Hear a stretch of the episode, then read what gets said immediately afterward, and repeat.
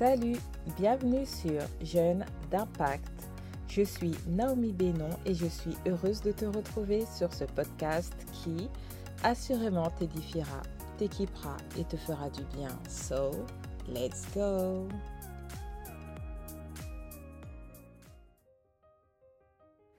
Chaque homme a en lui le désir de l'éternité.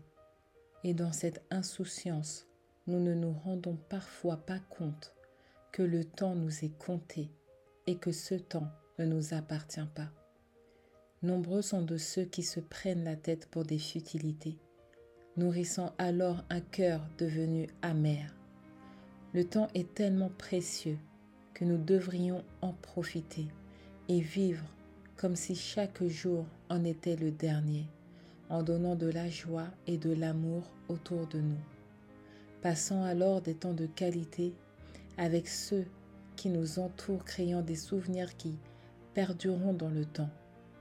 Parce que le temps nous échappera à un moment donné, il m'est important de parler de la fin de ce temps, de parler du deuil et de comment le surmonter. De nombreuses personnes à un temps donné, auront à vivre une ou plusieurs pertes, dont la plus grande est celle que l'on appelle la perte primaire, qui est la perte physique d'un être cher. Ce type de perte a également été le cas dans l'histoire biblique de Job, où tous ses enfants sont morts lorsque la maison dans laquelle il se trouvait s'est effondrée à cause d'une catastrophe. De même, la pandémie du Covid-19 a coûté la vie à plusieurs reprises dans la même famille, église ou communauté.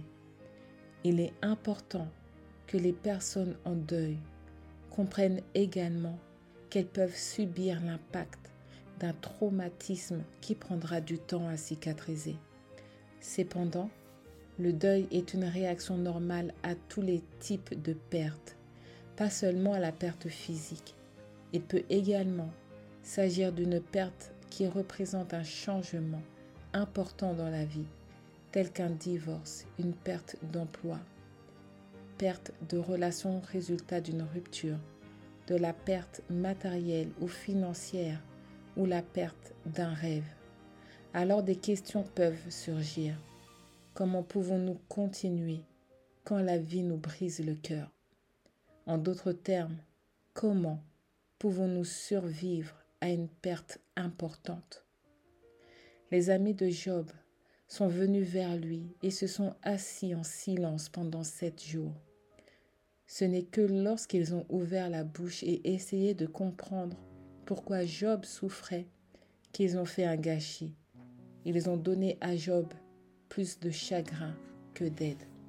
Ils étaient convaincus que les malheurs de Job avaient une explication rationnelle, que c'était une juste punition pour un péché qu'il avait commis. Mais Job n'a jamais blâmé Dieu, ni tourné le dos à Dieu. Je me suis assise avec beaucoup de ceux qui ont été en colère contre Dieu et certains qui lui ont même temporairement tourné le dos. Ceux qui se sont rétablis c'est ceux qui ont trouvé presque toujours leur chemin vers Dieu en lui permettant de leur offrir du réconfort. Et ce que nous voyons avec Job, c'est que Dieu l'a visité personnellement en lui apportant une totale restauration. Alors n'oublie pas que la vie n'est pas juste, mais Dieu est bon. Si ce monde n'était pas gâché par le péché, il serait juste. Mais le péché a jeté une ombre sur ce monde et seule la lumière de l'éternité finira par l'abolir. Le problème de Job était qu'il pensait que la vie devait être juste.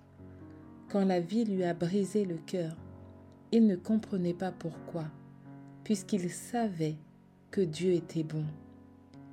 Nous devons comprendre que la vie est un mélange de bien et de mal de danger et de joie, de tragédie et de triomphe. Dieu savait que nous souffririons, que nous souffririons de chagrin et que nous nous poserions des questions à ce sujet. Mais nous grandissons spirituellement lorsque nous pouvons dire sincèrement, je ne sais pas ce que demain me réserve, mais avec l'aide de Dieu, je peux faire face à tout. Les sentiments de Job étaient semblables à ceux que la plupart d'entre nous ressentons à la suite d'une perte importante. Douleur insupportable, colère, déni, retrait. Et parfois une pensée peut se glisser dans notre tête. Peut-être que Dieu me punit. Rappelle-toi ceci, même si tout péché apporte de la souffrance, toutes les souffrances ne sont pas dues au péché. Jésus était sans péché, mais il a souffert. L'éternité sur cette terre n'existe pas. Toute chose ou toute vie a une fin. Et dans cette fin, faisons confiance à Dieu qui nous apportera guérison et restauration. Quelle que soit ta perte, j'espère que ce podcast t'aidera dans ton cheminement à travers le deuil. Il n'y a aucun moyen d'éviter le chagrin, mais sache qu'il y a quelqu'un qui marche à tes côtés et qui le partage. Son nom est Jésus. Il est le bon berger, celui qui dit dans Matthieu 28 au verset 20, Et moi, je suis avec vous tous les jours jusqu'à la fin du monde.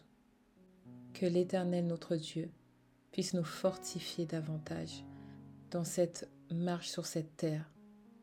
Nous arrivons à la fin de ce podcast. Je te demande de le partager, de le liker et surtout de t'abonner. C'était le pasteur Naomi pour Jeunes d'impact.